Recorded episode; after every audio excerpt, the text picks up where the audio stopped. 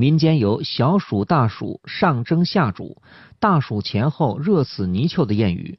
大暑应该说是这个夏天这个最后一个节气了，而顾名思义呢，也是这个一年当中最热的时候了。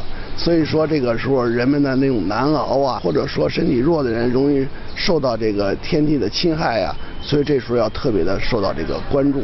民间呢为解决这个问题呢，有一些个重要习俗，比如说喝这个羊汤，叫喝暑汤，意思就是增加这个阳气，增加抵抗力。大暑天气酷热，出汗较多，容易耗气伤阴。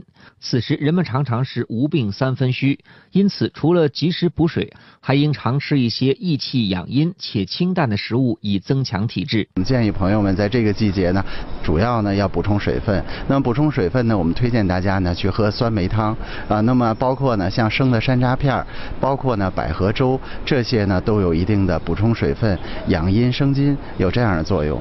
温度高、湿气重，季节常见病开始向人们袭来。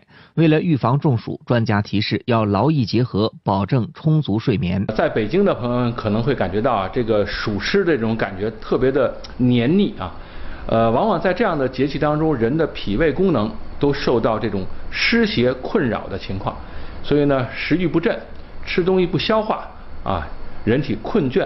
我们这样交替刺激章门穴。经门穴三到五分钟，可以刺激你的胃肠，啊，来提高它的功能。